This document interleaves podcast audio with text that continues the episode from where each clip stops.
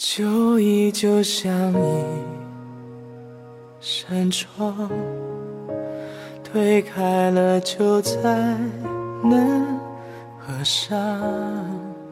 谁踩过枯做人要是没有梦想，那跟咸鱼有什么区别呢？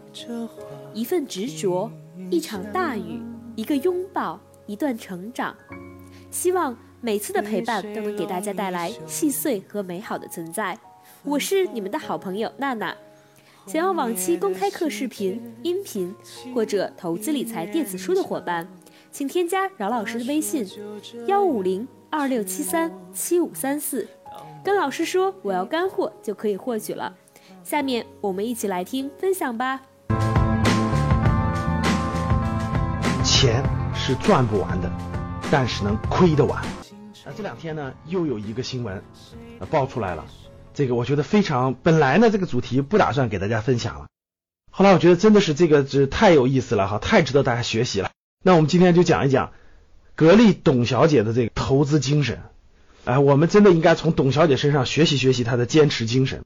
那这个事情呢，大家都知道啊，格力啊，董小姐、董明珠，还有银龙、珠海银龙新能源车的一家企业，这三者之间的这个关系呢，终于有了一个这个这两天出了一个比较好的一个结果啊。中途也是扑朔迷离，很有意思，中间穿插了很多商业的东西、上市公司的东西，包括这个企业家精神，包括投资的精神等等。那我今天大概花六七分钟的时间给大家交流交流，我希望大家会有所收获的。我们先说结果啊，这两天大家知道有一个新闻啊，这个格力格力电器与珠海银隆获得了这重大合作啊，重大业务上的合作，获得了股东大会格力电器的股东大会的批准。这个结果呢也算是比较这个不错的一个结果。那这件事为什么扑朔迷离呢？我们稍微讲一讲。这里面是三个主角啊，第一个是格力电器，大家知道格力电器是一家上市公司，格力电器呢是在空调行业已经这个驰骋了十多年的时间了啊，行业龙头，每年的利润是一百二十五个亿左右，市值现在是一千多个亿。格力电器由于它太有钱了啊，它账上趴着七八百亿的现金，现在可能都快千亿了。但是呢，它的天花板已经出现了，大家知道，格力电器天花板已经出现了，再卖空调无法再突破现有的这个规模了。就是每年的利润大概一百多亿，每年这个这个市值大概一千多个亿，很难突破了。所以这是格力最大的这个这个这个天花板，这个问题出现了，是它最大的问题。作为上市公司嘛，你必须有新的增长，你必须有持续的增长，你才能这个这个这个获得市场的认同，股价呀才能往上涨。所以呢，这个格力的整个管理层包括股东，其实都想找到下一个增长点。这里面穿插一句，格力电器是过去十多年的一个大牛股啊。从九六年上市二十年的时间，格力的股价是涨了四百多倍的，各位是一个超级大牛股。那未来怎么才能支撑它继续上涨呢？其实这就是格力的管理层一直非常头疼的一个问题。所以大家知道，这个格力尝试过很多的东西，对吧？除了家用电器以外，在做家用电器的一些细分领域的探索，比如说智能家电等等，也推出了格力手机。但是大家，我相信大家都能从通过市场就看得出来，格力手机并不太成功。那从这个二零一五年、一六年开始呢，这个格力就盯上一个更大的市场了，就是新能源车。因为大家知道，格力的它资金量特别庞大了，已经它无法做这种小众市场。如果这个市场规模不超过上万亿的话，那格力根本就不用碰，因为它的它它它没必要碰，它的现金都消化不了。这就引出了我们的第二个主角，就是这个珠海银隆。珠海银隆呢是一家新能源生产新能源汽车的企业。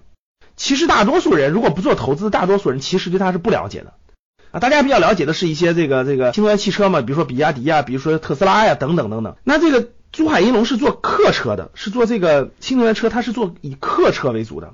其实呢，这家企业的营业额各方面都还不高，但是呢，号称有一种技术，这个可以快充，实现快充，二十多分钟快充，充完了以后就能实行驶。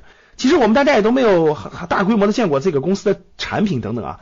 但是这个也是我们的第三个这个故事主角，董小姐就看上了。董明珠看上这个珠海银隆以后呢，这个曾经发起过一个提案，在二零一六年九月的时候发布了一个收购案，想通过呢一百三十亿现金的方式收购珠海银隆百分之百的股权，并且呢这个配套募资一百个亿，就定向增发一百个亿左右。这个事情呢，到了十月底十一月这个格力电器股东大会的时候就遭到了否决。为什么呢？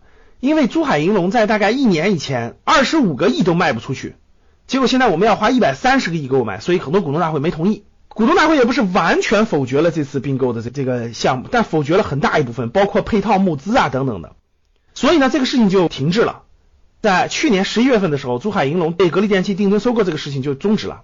终止以后，我相信后来爆发这个事情大家都知道。